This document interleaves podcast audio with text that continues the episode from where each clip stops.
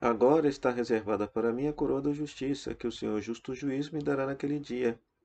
E não somente a mim, mas a todos os que esperam com amor a sua manifestação gloriosa.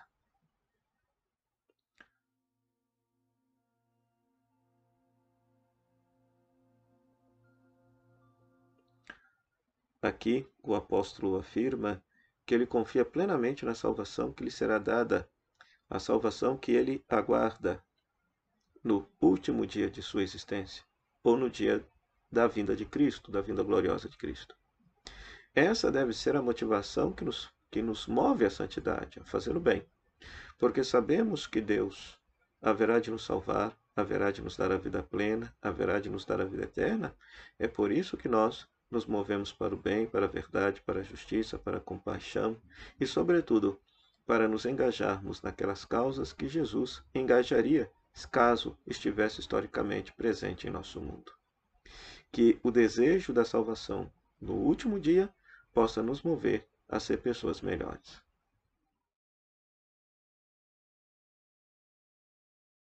O Senhor me libertará de todo mal e me salvará para o seu reino celeste. A Ele a glória pelos séculos dos séculos. Amém.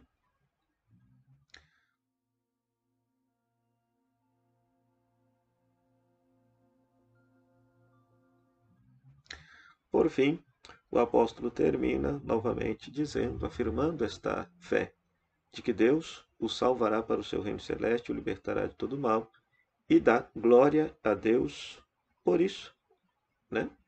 Que esta também possa ser a nossa profissão de fé.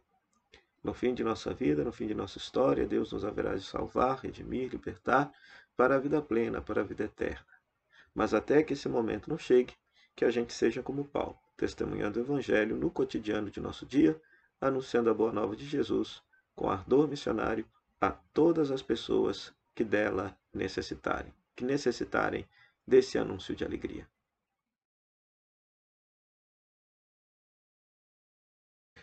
Combati o bom combate, completei a corrida, guardei a fé.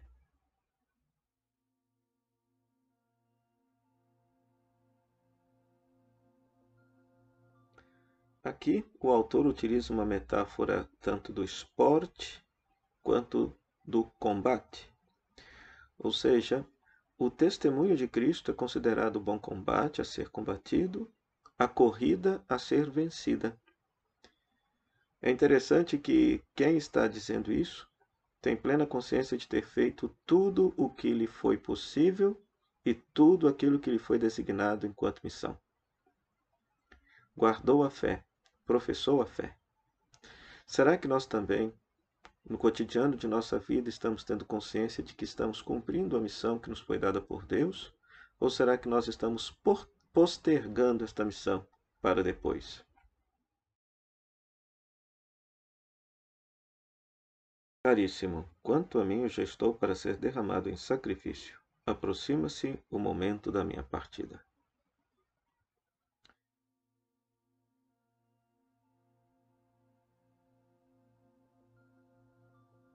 Considerando que seja Paulo quem tenha escrito este texto, pois não é assim que exegese afirma, aqui se mostra justamente a entrega da vida do apóstolo a Cristo.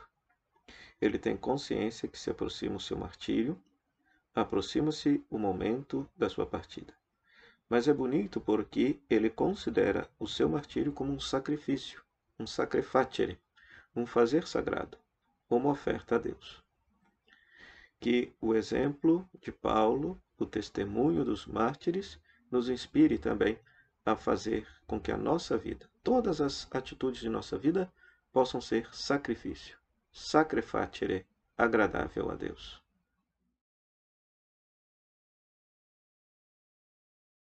Mas o Senhor esteve ao meu lado e me deu forças. Ele fez com que a mensagem fosse anunciada por mim integralmente e ouvida por todas as nações, e eu fui libertado da boca do leão.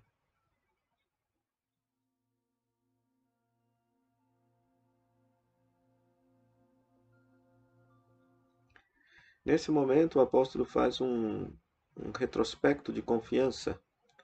Ele professa a fé de que Deus sempre esteve ao seu lado, de que a missão de pregar a boa nova aos pagãos, aos gentios, foi completa.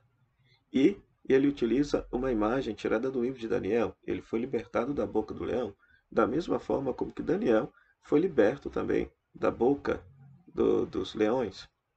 E é interessante esse paralelo, porque lá no livro de Daniel, ele é jogado justamente na cova dos leões, porque ele não quer professar a fé é, dos pagãos.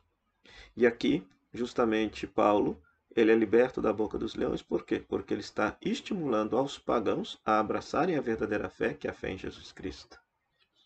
Então, que esta profissão bonita de fé de Paulo, essa consciência de que a missão que ele recebeu de pregar a boa nova aos gentios foi completada na vida dele, possa nos estimular também a vivermos com integralidade, com perfeição, a missão que Deus nos dá, seja ela qual for.